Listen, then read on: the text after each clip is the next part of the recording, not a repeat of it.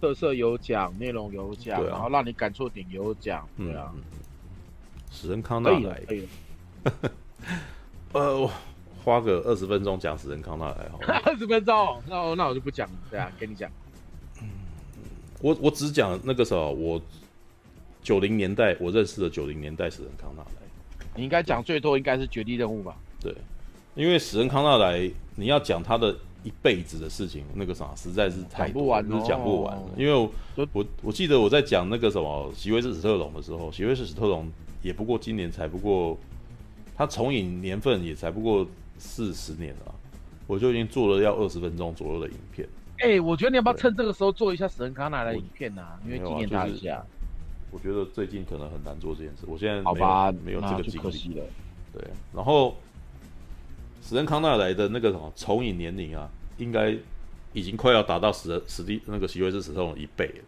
所以如果真要讲他所做的东西跟他的影片，可能至少三四十分钟是跑不掉的，知道、嗯？而且而且那个什么，光是作品的那个内容，我觉得我我就我就。非常的做不完，做不完，而且资料收集也很困难，太多了。对，因为史恩康纳莱算是非常勤奋的演员，嗯，他是一个几乎每年都有电影的演员，哦，对，他很可怕，九十年呢，九十岁的人，他可能二十几岁开始拍，然后每年都有电影嘛，很恐怖，知道吗？但是呢，我所认识的史恩康纳莱，事实上那个什么，从我小时候他就是个老人了，你知道吗？因为。其实就像刚刚在讲那个什么，嗯、呃，就其实像像就像刚刚在讲大法师，大法师一部一九七三年的片，他在他在上映的时候，我也是没有醒，就是我都还没有出生呢。对，那他那个什么，史恩康纳莱在红的时候，我我那个什么，可能还是我爸妈年轻的时候，他就很红，你知道吗？就是从那个零零七的时代就已经红了，然后而且他在七零年代的时候拍了各种特别的东西，你知道吗？可能拍了呃，他有时候会是演那种，呃，比如说强盗的头子，哦，比如说黑丝镇雄风，你知道吗？对，然后或者是那种那个科幻片啊，沙沙杜斯，你知道，就是一个男人，然后多那个什么，呃，流落到全部都是女人的一个世界里面，你知道吗？然后用他的男子气概征服所有的女人，这样。那个造型很特别啊，就是腿都露出来，然后穿着内裤的感觉，只是几块布啊，自己缠住这样。过哎，好久以前的事情对，那他七零年代的电影，就有很大一部分都是零零七的片，就是他好像一直拍到那个，他甚至一直到那个罗杰摩尔当零零七，他自己还重回来，然后再拍一部，又拍的詹姆斯庞达，只是不是不是人家那个正版的那个零零七，然后他曾经拍过一部叫《寻弋飞弹》的电影，那。他就在里面也是拍零零，就是演零零七这样，只是闹双包，就另外一个人拿抢他的版权这样子。对，那可是那个时代就是没有留胡子的那个什么史的史恩康奈尔，其实是在我的记忆之外。我偶尔会看过他，就是以前看零零七旧旧的零零七的时候，有时候会看过他。对，但是那个时候我印象中的零零七很有趣，就是我总觉得庞德打架好像都不太会赢的样子。知道，可能那个时候的那个打斗编排都不是那种，就比较写实一点了。你知道，我觉我觉得那个什么，一因为我后来就做做功课嘛，就是回头看庞德电影这样，然后我发现庞德以前在他里面以前的庞德有一个设定是他会他会柔道，知道？然后你就会看到他老是抓住对方的手，想要扭人家，然后对方就不想让他扭，你知道吗？然后就就突然间进入焦灼状态，就在那哎哎，然后 然后都都都觉得那场打斗好逼机哦，就感觉起来两个人在那边就是就是那个什么在那边纠缠这样子，就是没有一个非常利落的打斗这样子。但是这是我们看香港电影常常看到利落打斗的那个，再回头看他们之前的两个两个那个什么一百八十公分、一百九十公分人在那边缠斗的时候的那种奇怪感觉，你知道吗？对，后面后面就比较好一点，他们后面就真的比较有做出利落动作，但是早期的庞德就很没有利落动作，所以我那时候都觉得，哎，这个这个这么这个庞德感觉起来很逊，你知道吗？就是，但是玩女人特别厉害啊，然后而且 然后而且以前他他事实上是常出包的，你知道吗？他常常被人家发现，知道吧？就是常常被人家就是会会有人怀疑他，我说你你。那当然有人怀疑你长那么显眼，你知道，而且你从来都不隐藏你自己的名字，他妈的，就是 会被发现也不奇怪，你知道？对，到处都到处都讲自己庞德，妈妈哪有哪有情报员这样弄的，你知道？对，然后那个女生就是自然而然投怀送抱，她玩女人最厉害，你知道？对，而且玩女人的时候毫不犹豫，然后常常说你过来，然后男女的就过来，就小鸟依人，然后就搂住这样子之类的。对，那个是以前小的时候看那个什么年轻的庞德的时候，就是觉得他常常给我的一个印象，你知道吗？对，那好。可是我后来就忘记他了，我一直真的到一九九六年的时候才发现，我靠，这世界上有这么帅的老人，你知道？真的，他在里面是演一个那种被囚禁在恶魔岛上面的英国情报员，知道吗？曾经逃出来过，唯一逃出来的的男人，你知道吗？然后当当那个什么尼可拉斯凯奇就是去看他的时候，他披头散发，你知道吗？哇，感觉起来很危险，danger，你知道吗？好，好，厉害的男人的感觉，你知道？就是那时候麦克贝还用那种很很特殊的那种特写镜头，你知道？就是那个我还记得那个一个非常大的特写是那个钥匙掏出来，然后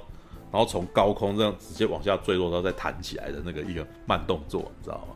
然后旁边有一个旁白，他是危险的男人，然后干，然后哦，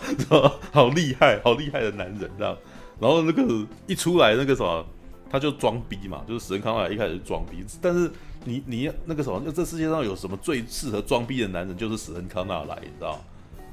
他不是一个，你知道，就像我刚刚讲，就是他他在早年的庞德大店里面打架，看起来很逊，你知道吗？但是他最厉害的就是，你只要看到他坐在那边，本身就是一个就是气场，你知道吗？然后他讲话的特殊口音，你你会觉得这个人。绝对不简单，这不是普通人，你知道吗？对他，而且他的声音很很带磁性，你知道，就是真的有点自带，我不知道他是不是自带共鸣箱的那种感觉，你知道吗？那很厉害。对，那 而且后来出来的时候，其实嗯那个什么麦克贝的绝地任务这个版本啊，是是事实上是把这个老人写成一个老顽童，知道他一出来。然后就什么东西都不在乎，你知道吗？就是什么事情都不答应这样，而且关不住他。对，那个时候就是两个人在外面谈事情，然后那个史恩康纳也可以那个啥拿那个有人丢给他一个那个铜板，然后就可以用那个铜板把玻璃打破，然后出来看看外面的人到底是谁，你知道？而且他可可他没有想要逃走，他只是想要打破玻璃出来看外面是谁这样子而已。然后接下来就被打。被打，他好像也不当一回事，但可是他内心深处知道说他们很需，他们就是很需要他，所以他可以尽情的胡闹这样子，然后还要求要去那个饭店吃最好的这样，然后要帮我梳洗理发这样子，哇，那个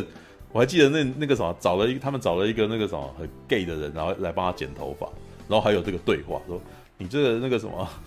我记得是尼可拉斯凯是尼可拉斯凯奇建议说要理个头发的，说你这是邋遢那个什么，你这个造型。那个我建议你去，已经不流行了。然后史恩康纳莱说：“哦，我还以为我这个是这个造型很潮呢。”这样，然后凯奇就说：“你那个是邋遢型这样子。”然后，然后他这句话就过去了。人家在那边理头理头发，说：“天哪，您多久没有剪头发了？”对，然后那个史恩康纳莱说：“我这是邋遢型这样子。”然后理发师说：“是真的很邋遢。”然后那个你看这对话我都还记得，你可知道我当年。多么印象深刻，你知道吗？对我，我人生最重要的两部片在一九九六年发生，然后两部片那个剧情我都记得一清二楚，你知道吗？对，然后接下来呢，有人就是几个那个时候 FBI 在那边吃饭，你知道吗？在那边，因为他就叫打电，他洗澡的时候打电话叫外汇嘛，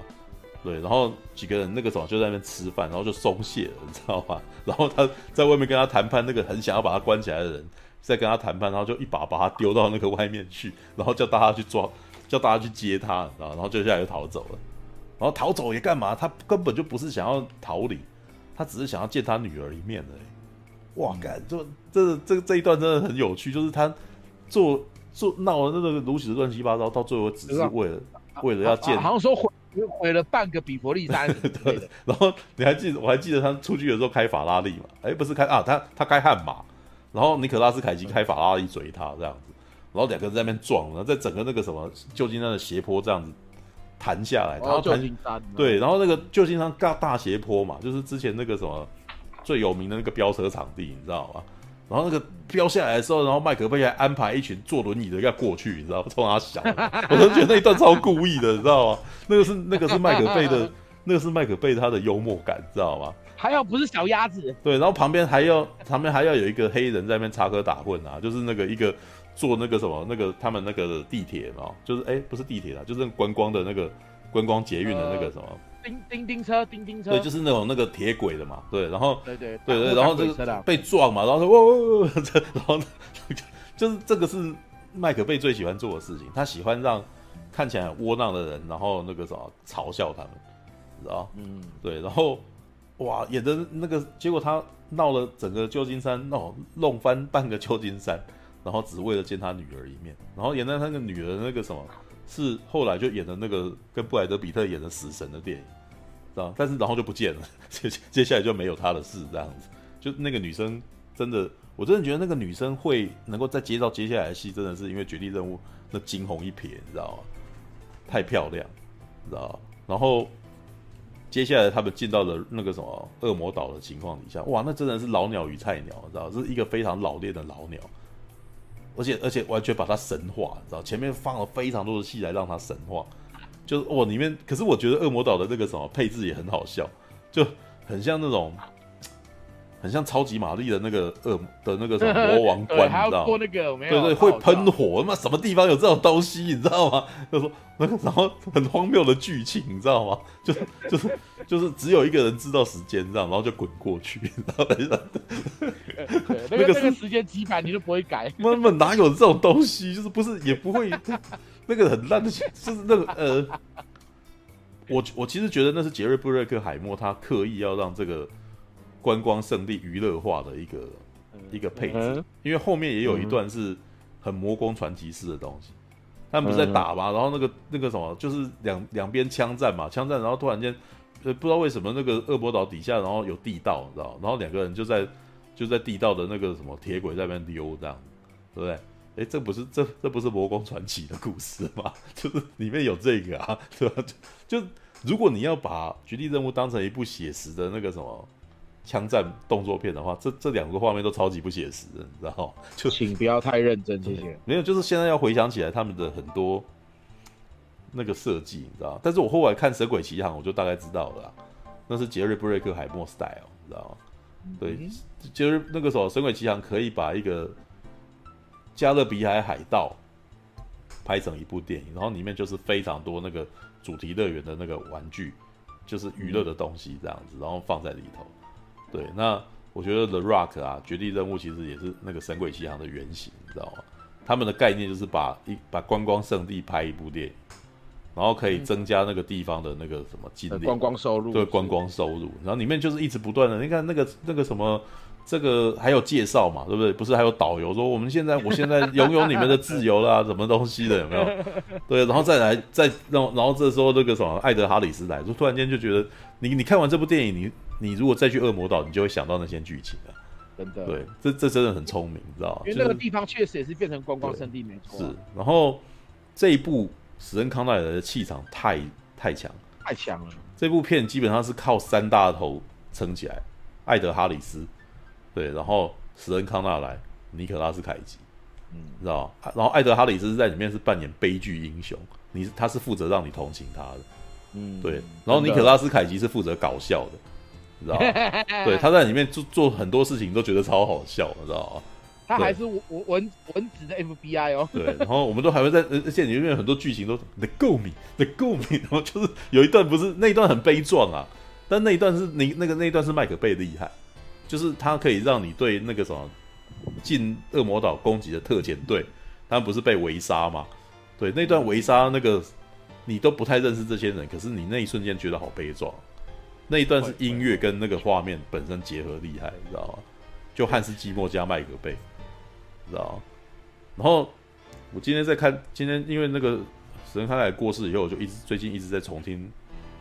那《绝地任务》的音乐，《绝地任务》的音乐真的就是很典型的流行音乐，然后交响乐化，你知道吗？知道？他他的老祖宗应该是波利路。知道，如果你们有听过那个《波利路》这首歌的话，《波丽露》的歌就是一直不断重复，那个旋律一直不断重复，让你一直不断的记忆它这样子。对，然后《绝地任务》也是这样，它就是制造一个主题动机，然后一直重复，几乎几乎没有别的东西。对，然后你就哎，你你你会被这个主题动机给一直一直不断加深印象。他等于是一直把副歌，你知道，他等于是把一个流行歌的副歌一直重复唱给你听，这样子。对，但是很很厉害，其实很强，就是他很懂得在该该提样情绪的点的时候，给你一个悲情的那个音音乐在那个地方，然后在雄壮的时候，该该要出情的时候，给你一个非常非常热血沸腾的一个主题，然后后面在那边一直不断打鼓，然后让你那个内心那个心心脏一直不断狂跳的那种感觉。对，然后呢？讲到这两个，一个负责让你同情他，艾德哈里斯，对，然后一个是那个什么尼可拉斯凯奇，就是负责搞笑的，然后史恩康奈尔就是负责耍帅的，你知道吗？他在里面做的所有事情都超级帅，就一进来，然后他可以不用躲枪，你知道，他可以不用，他可以不用那个闪子弹，然后就直接把刀子丢出去，然后那个人就被他杀死了，你知道吗？就哇，干好厉害，你知道？超屌的，对，后面是不是有一台 MK2 哪边？嗯，没有，那不是 MK2 啊，那个是如果你要问的话，那是钢弹。上面它上面那个应该是牛钢，对，后面那个应该是牛钢，对。，All right，好吧。然后这个是，我觉得史恩康纳来的那个什么幸运，在一九九六年就是再翻了一次。其实他在之前其实他已经是大明星了，然后他其实也在八零年代末的时候拍了几部很厉害的电影，然后有受到肯定。不过那个时候，其实他已经开始慢慢的变成配角，像那个什么《铁面无私》，他在里面是得得奥斯卡最佳男配角，就是他是一个非常抢戏的，但是有一个主角这样子。然后，然后还有那个《圣战骑兵》，他是演印第安纳琼斯的爸爸亨利琼斯，也是超抢戏，他非常抢戏这样子。然后到最后就是，可是。那个时候的他就是会被设定为说他不是主角，因为他年纪可能已经有了，所以他是作为辅助的角色。这是非常多的演员，那个年纪比较大的演员到最后可能会发生的情况，就是，呃，你你让你成为烘托，让你成为烘托那个主角的一个配角这样子。然后《猎杀红色十月》呢，对，《猎杀红色十月》是一个他配角的气场强到几乎把主角给抢掉。你知道，老实说，你看《猎杀红色十月》，你只会记得史恩康纳来，你真的不太记得那个杰克雷恩在里面做了什么，你知道吗？对，然后可是他真的很厉害，因为你他在里面演一个前舰的舰长的时候，你就觉得哇，这个人真的是他一出场，你就你就会相信他绝对能够办到任何事情。对，那我觉得，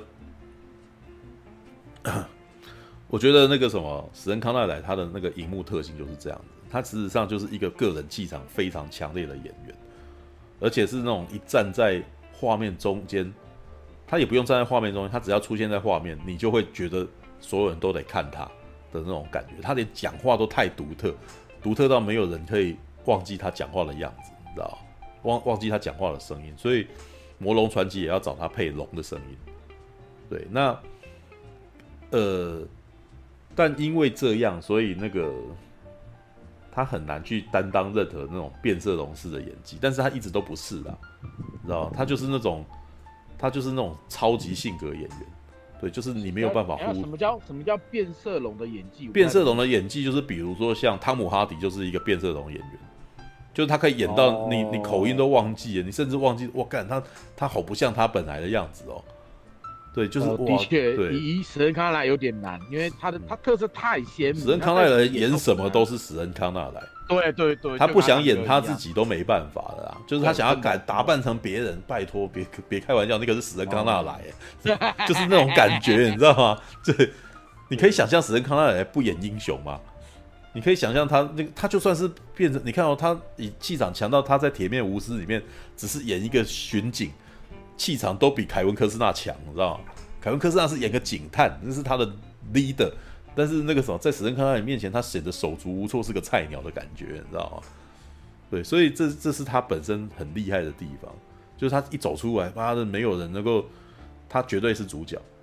他他他他特地想要掩藏他的锋芒都没办法的，你知道吗？就像我们华人圈也有啊，就是例如说呃那个郑少秋，只要出场就是演大，对啊。就是，那就是，啊、那就是，呃，就是经典经典演员了，就是这个是王牌演员，知道吗？克林伊斯威特算同类吗？老实说，克林伊斯威特如果跟史恩康纳莱站在一块，史恩康奈尔气场强过克林伊斯威特。嗯，因为克林伊斯威特不是他一开始出来的时候不是那种王道主角，他一开始出来是反英雄，知道？但他后来有一阵子常常在演硬汉，但是我觉得，嗯，他们两个如果一比，这也是他们王不会见王的原因呐、啊，知道吗？嗯啊，有人不然说像克拉克盖博，对，我觉得克拉克盖博也是这种人，他走出来你就没有办法忽视这个人，他他就是那种很经典的那种好莱坞的那种演的主角，知道吗？对，然后呢，可是因为他在八零年代末九零年代初的时候，其实年纪也越来越大了，所以。他本来就是很容易就会跟很多老演员一样，就是会变成就是不呃辅助角色。可是啊，绝地任务改变了这一切。绝地任务就是证明了说，一个快要七十岁的人，然后还是有办法变成动作片的主角，而且青少年都很喜欢，知道吗？我们那个时候都超迷他的，就是哇，那个什么这么帅的老人，你知道吗？就而且回家其实跟家里面的人聊有共同话题，你知道吗？就聊说最近红什么，我说我觉得史恩康奈也不错，然后爸爸妈妈说哦，对，史恩康奈很好，你知道吗？就是他们他们想到的共鸣了，对他们讲的史恩康奈是他们年轻时候看到，可是我们看到的是现在的，你知道吗？然后我们就然后很难得就是跨越世代，然后两边的人都很喜欢他这样子，而且而且我觉得史恩康奈是越老越帅的型，当他留起络腮胡的时候，突然间变得超性格的。但他本他以前把胡子刮掉的时候，反而是觉得他双下巴蛮重，对。但是他把当他留起这个胡子的时候，哇靠，这个人好帅，对，不得了，知道吗？对，那而且他是，而且他留胡子以后，他看起来很英俊，知道吗？对，然后那个，而且很有趣哦，《The Rock》拍完以后，《绝地任务》拍完以后啊，呃，有一部片，那个安东尼霍普金斯，你知道吗？叫做本能反应，然后他那个造型，就我都觉每次看我都觉得我有点，他好像刻意要模仿史恩康奈尔的感觉，你知道就是史恩康奈尔在《绝地任务》里面的造型的感觉。然后因为我们那时候才都是青少年，我们其实都有脸盲，你知道就是比较不会认人，然后都每次都以为说这是不是史恩康奈尔那个什么又跑去演戏的的那种感觉，知道马龙白兰度，我觉得年轻时候马龙白兰度有。对，但是那个什么老了以后的马龙白兰度比较不一样，就是他开始变成变色龙系的演员，虽然他也是非常性格啊，他也是非常气场很强烈，但是你会发现马龙白兰度一直会，他会，他会进入那个状况，你知道，他会让自己融入那个那个环境里面，让你觉得说他就是应该要出现在那个里面，知道？他的，我觉得马龙白兰度比较是一个比较努力在演戏的演员。这个你如果你们去看《教父》的话，《教父》里面第一场他那个什么遇到人家要那个什么呃遇到人家来想来想要请他发挥教父的权利的时候，希望教父给他一个不能拒绝的提议的时候，你会发现，呃，这个是我这还是我一个平常不看电影的人告诉我，他说他觉得这个马龙白白兰度他的好忙哦，他会一直不断的跟旁边的东西互动，你知道。就是他胸口有一朵花，然后他看一看，然后就闻一下这样子，然后他会站起来，然后看看旁边的东西，想办法跟那些场景做互动。然后有一只猫跑过来，他就很随性的开始抚摸它这样子。他很他他是他是沉浸式的一个表演。欸、而且听说那一只猫真的是自己跑过来，对，然后对，然后他就干脆抱着猫眼，他就自然而然的那个会画这个环境，然后融入这个东西。是，这是马龙白露的的的那个方法演技。对，但是呢，史恩康纳莱是不讲这套的，知道吗？史恩康纳莱的方式是所有的东西是要为他服务的，你知道吗？对，他是他是他真的是老演员啊，他是一个非常老的那种英国演员的那种，嗯，然后然后好，好在 The Rock 之后，他的心路就又又再翻红一次，接下来的几部电影他都演主角，知道？将计就计，将计就计应该是比较明显，就是他再一次。展现他男人性感，你知道？而且对有啊，我我就是因为将计就计才喜欢这个演员的。对，然后凯撒琳丽塔琼，可是他在里面我觉得比较没有像 The Rock 一样，就是那种让他展现动作。他在里面是演一个聪明人这样子。然后呢，有一个女人要骗他，但是他早就知道这个女人是要来骗他的，但是用他的男性魅力让这个女生也到最后舍不得他的那种感觉。然后两个人最后有点无言的结局，会在一起吗？不会在一起吗？对，那那那部片是蛮浪漫的片，而且我看这部片蛮有印象，那时候正好九二一大地震，是吧？我是去看二轮，然后看一看断片，知道？对，我还记得，对，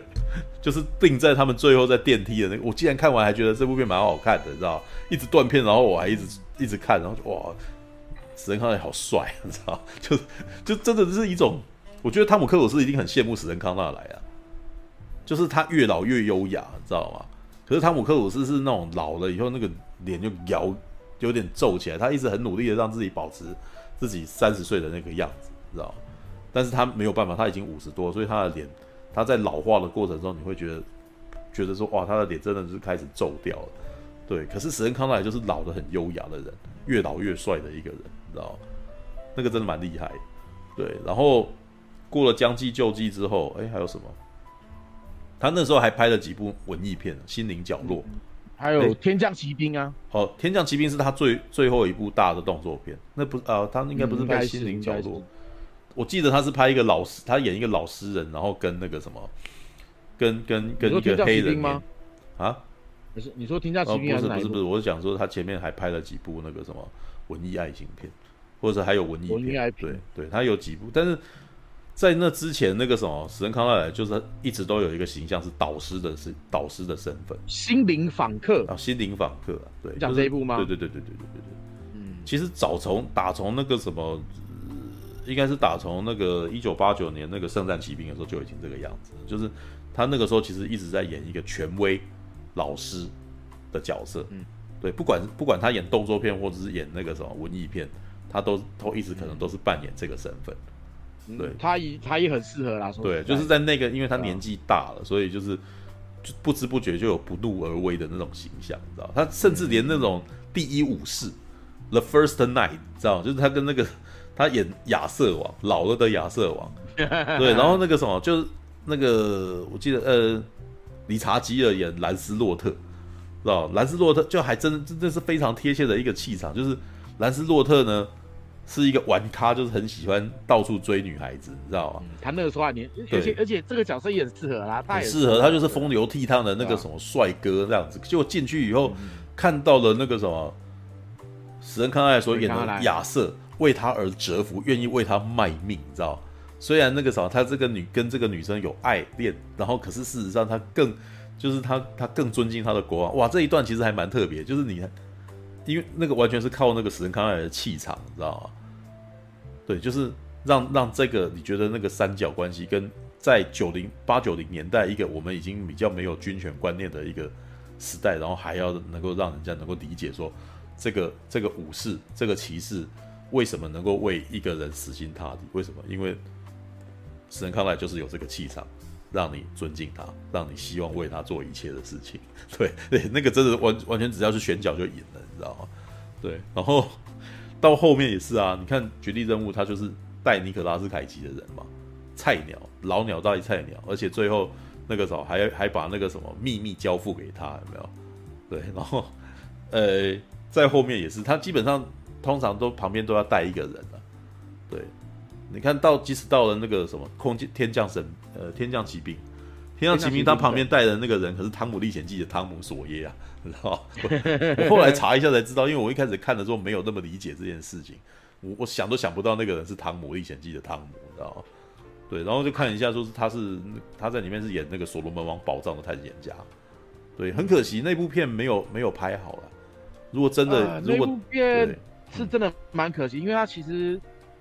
人设啊各方面其实都不错，但是有点可。他人设他的人设不错，啊、但是呢，那个什么，啊、他的角色故事有点分散，就是每个人都好像硬要讲一段，然后呢，可是这个故事的分镜上面又比较没张力，你就感觉起来就是那种乒乒乓乓那个什么热闹一番，然后都比较，然后都比较没有什么让你印象深刻的画面。你看，就是那种预告很好看，看到正片，对，因为我们我们在提一些好看的电影，我们都可以提出一些津津乐道的画面嘛。比如说《绝地任务》就有一大堆，嗯、你知道吗？对，我刚刚讲的就讲的都都让你们觉得有画面，像那个钥匙掉下来弹起来有没有？那个都是我觉得很经典的场面，这样子。然后那个或者是像《将计就计》，《将计就计》最令人印象深刻的就是卡斯凯撒琳丽塔琼斯一边跳舞一边进镭射光里面啊，对不对？他会有一个他的曲线，他的屁股这样钻到那个那个红红色的那个光线。因为刚刚刚刚不知道为什么我听不到，我大概有三十秒听不到你声音，所以嗯你刚刚讲的可能没听到。我你刚刚听到我讲哪个？没有，我刚刚就听到说呃。呃，这部电影就是呃，每个人都组，每个人都要来一个线，然后最后就是没有那个之类的。哦，我我后面讲说它的分镜本身没有太令人印象深刻的画面。我说的那个什么，你一部好的电影本身都，你你应该都会有很多津津乐道的一个名场面嘛。像的，像是绝地任务就是很多，就是那个钥匙掉下来弹起来嘛。或者像《将计就计》啊，《将计就计》的那个什么名场面就是那个，就是红外线，然后凯瑟琳丽塔琼斯的屁股这样，他的曲线这样钻进去，有没有？对，然后他他蒙着眼睛在那边练那个，这个我们都一直记得啊。对，可是天降奇兵就是没有这个东西，你你你真的很没有很没有那个印象，你知道吗？然后虽然所以虽然史恩康奈尔的那个扮相很帅，他穿着大衣拿着猎枪，可是就是这样走来走去，就是几乎没有什么让他。你觉得哇，他他真的很帅的那个一个画面，对，那个真的是就，就感觉到他就是史恩康纳莱，就这样。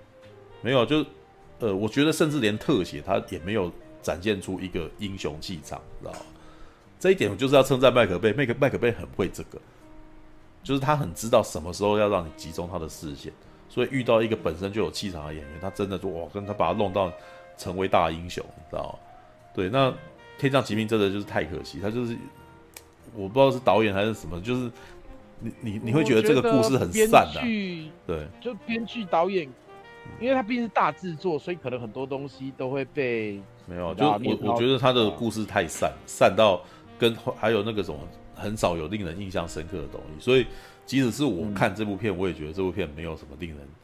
而且他的设定其实很多角色都都蛮有蛮，你看他的角色其实都蛮有特色，但是都没发挥出来，有点可惜。嗯嗯嗯。就是没有，啊、就是真的是没有记忆点。这部片是一个没有记忆点的片，对，那真的可惜啦。对啊，但是据说他会接空降骑兵、天降骑兵，是因为他没有接魔戒，然后他也没有接骇客，啊、因为他那个时候回绝了那个魔界与骇客任务的邀约。那这样好可惜哦。那一段就是听访谈啊，就是我都觉得谁看到人讲话很直白，真的是一个很坦率的人。就说我看不懂骇客任务的剧本啊。对，其实我也，他说我其实也看不懂《天降奇兵》的剧本，但是骇客任务好赚哦，所以《天降奇兵》我接一下，我觉得很好笑，你知道，很可爱。说当然接啊，但是那个我记得是那个什么在《空降天降奇兵》的时候，他他的访谈有讲，你知道吗？对，但是你知道这就是这个老人啊，就是老人就是什么都不怕嘛，那个什么爱讲什么就讲什么嘛，对不对？对啊，是啊是啊，对，所以。很可惜，就是在二零零三年之后，那是他最后。就是，可是，呃，我其实觉得这几年就是是他很厉害的一年。他的他的最后重影的那几年，其实很很热闹，对，很光辉啊，嗯、知道吗？嗯嗯，对。那那个，我觉得他在我的人生当中，其实是非常重要的一个演员。因为我其实，在很多年之前，我就一直很想要再看到他。然后在二零零三年，他说宣布退休之后。我我其实，在某个情况上，我其实都一直在等等待现在这个时刻，你知道吗？我很怕，嗯、因为我觉得那个时候就是有预感，说接下来我再遇到他，可能是他要过世了，再听到他的事情，可能是他要过世，啦。对，所以，呃，等到这件事情的时候，我只是想说，赶这一天终于来了，就是史恩康奈莱这么健康的人，我永远都觉得他是个英雄，然后觉得他。好像会活得好好的，可是这一天还是到了，人还是不，人还是逃不过一死啊。对，那个时候真的有这种感觉，你知道，就是那我还记得那一天我在干什么，你知道，因为那一天正好那个什么帮去参加那个黑金郎君的那个签书会，啊，对，就是好不容易看到这个人，知道，就是看他的漫画看久了，然后都没看到人，然后那天就是特地要去看他这样，然后嗯，看完他以后，然后大家那个什么被被那个什么被请去吃了一顿饭。就是跟韦忠诚他们吃了一顿饭，吃完然后回来回家的路上，我想说我再去逛一下模型店，结果就在走走在走去模型店的路上，然后我朋友传一个讯息给我，是史恩康奈来，这是 BBC 的那个新闻，你知道吗？我一看还真的不不敢相信这件事情，然后用英文，因为那个那个消消息来的太太新了，你知道吗？我我觉得我大概是。我我猜我大概是第一个分享这个新闻的人。对，那个至少我觉得在我的周遭没有人知道这件事，因为我至少他传给我朋友传给我，然后因为他有在看国外新闻，他传给我，然后我就觉得这这应该我要证实一下这是真消息还是假消息，你知道？因为那是但是那是 BBC，所以基本上八九不离十的。对，然后再看，然后我就去再看看那个国外的雅虎，用神康奈来史恩康奈来去查，你知道吗？那个时候是连维基都还没有人去改他的年纪的的状态，嗯，也就是说，那真的是非常新的新闻，很大的消新的消息。然后看到雅虎也也讲了，好，那两个两个两个讯息确定了，应该真的是，然后我就分享了。对我，我在我分享的时候，我我觉得我周遭应该没有任何人知道这件事。当然，然后在二十五分，在二十分钟以后，这个消讯息在台湾就传开了，你知道 就是接下来看到那个那个什么虚新闻啊，什么就开始一个一个就是就讲这样。对，对，本来史蒂芬史匹柏想要找他演印第安纳琼斯四倍玩具，真的，我真的觉得很可惜，因为印第安纳琼斯第四集啊，没有亨利琼斯真的很很很很奇怪。就是让我觉得那整部片都让我觉得那个什么，有一种没有缺了一个东西，而且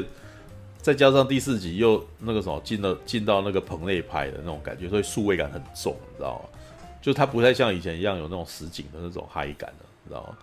对，所以这这使得第四集整个都都让我觉得好失衡，知道吗？好吧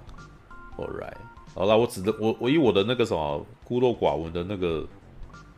我只能够去讨论他最后的那那个啥，那那十年，你知道，就是二，就是从从从一九八九年到二零零三年这样，这十几年。欸、说说真的，你其实你喜欢这么多电影演员啊，你都没有想过早就去见他们一面吗？还好了，嗯，就是我我有我有讲过啊，我有那种近乡情怯的那种问题，就是我我之前也呃，我记得我之前有说过这个情况，就是我看，比如说呃，上次我在看那个。斗鱼的时候，我觉得电影里面的王静超可爱的。然后，可是当王静到了出真的出现在场内，大家想要去跟他拍照签名的时候，我却躲开。你把他拒了。对我，我对我我我反而不希望能够跟他靠太近。对我希望远远的看着这个人就好了。对，对，好吧，嗯。这么说来，那个什么拍居克史都华这个这个什么，当时躲刻意，搞不好还是半刻意去躲避的，知道吗？哦，对，有点，我我那时候是硬盯着要去见，然后后来那一集不成功了，我就躲起来了。对，嗯，好吧。是啊，你就特别理光头了，说啊，没有，我自己知道就好，没关系。对，我喜欢谈论他们，但是不代表我会见到他们，因为当我见到他们的时候，搞不好那个什么，是另外一种感觉。对，然后我害怕这种感觉。是，怎么了？很宅，太宅了。对。总而言之，史恩康奈莱是我生命中很重要的演员。对，嗯、我们生命中很重要的演员从此少了一个。对，哎、欸，我觉得有一把好坏。嗯、那祖祖呢？啊，那祖祖哦，祖祖是因为，其实祖祖，我觉得是因为在一些那种场合，我其实觉得那个什么，我们的单位其实是可以试着去。跟他们合作的，因为我觉得他们其实是很有潜力的，只是那个什么，我觉得我后来没有做到很好。对，就是我没有办法帮他们，因为我没有权限。对，所以我也是一头热。对，我跟那个什么钟钟先生，他的窗口很像。对，钟明轩他的窗口很像，就是我就是很觉得这个人很厉害，那个人也很厉害，我希望搓成这个东西。但是，呃，当凑起来以后，可能最后的状况也没有很理想。对，那。我觉得有点伤心，但是我还是那，就但在那种场合中就是见到了，就是在商务环境上面见到。对，我害羞是啊，对我其实不太对这种事情，我其实不是很擅长。哎，All right，OK，我就完全不会害羞，喜欢就上，对啊，没有，失败就算了嘛，对啊，嗯、至少你行动过啊，嗯、对不对？嗯、我来，我是这样。你可以叫我不要脸，但是我是我可以叫你不要脸啊，不要脸，傻小啊，怎么？没关系啊，不要脸就不要脸嘛，那要怎样？脸一一斤值多少钱？但至少我不会悔恨嘛，对不对？没有悔恨啊，对我们个我们喜欢，呃，有一种残缺的美丽叫做朝生夕死，你知道吗？那句话是谁讲的？那我都是引用布袋戏的台，没有没有没有，这是。这是布袋戏的台词，这个是那个什么等活天罗在《碟中之乱》讲的话，好不好？你看一下子文雅了起来，而且他是用那种呃那种那种尖声尖气的声音，你知道吗？有一种残缺的美丽，叫做朝生夕死，对 就是那种 朝生夕死是什么？早上生，早上活，然后晚上就死，就是死完就死啦，对啊，就一天内就挂掉，一一天内死，一天内挂，对，这就是一种残缺的美丽，它是死在这种这这种这是多么悲伤啊，多么美啊，这样，OK，好，这也是一种真的，All right，好了，那个啥，算是完成史恩康纳来，对，啊马马啊，你要叫马大讲哦。马我我我是可以我是可以讲，但是绝对不会半边出精彩啦，因为我讲就是讲那个、嗯、那个将计就计那一段啊。嗯嗯嗯嗯。而且你其实你大概讲了啦，我觉得还 OK 啦。对啊，你讲就好，我就不特别讲，因为已经快三点了耶。收拾戏。我因为我陪他了，然后一一下子突然间这个整个气场都烂掉，然后妈招生有一种残缺的美丽，叫招生戏死，然后还在吐槽。金虫哦，看，超靠北。金虫，金虫招生戏死，没有那个是射出来以后就死了，然后可以活几天，没有，它出来不会马上死，好不好？它基本上你只要，呃，我听说啦，它在子宫内可以活几天。嗯，哦，所以有一种残缺的美丽叫做招生七天死。好，来，差不多了啊，晚上三点了，那个什么，大家。早点睡啊！哦，那个什么，嗯、请大家多去看史恩康纳莱的作品啊！大家可以看《鬼灭之刃》哦，哦，去看大法师。大法师啊，大法师。对，好了，啊、晚安啦，下个礼拜再见。感谢您的收看，喜欢的话欢迎订阅频道哦。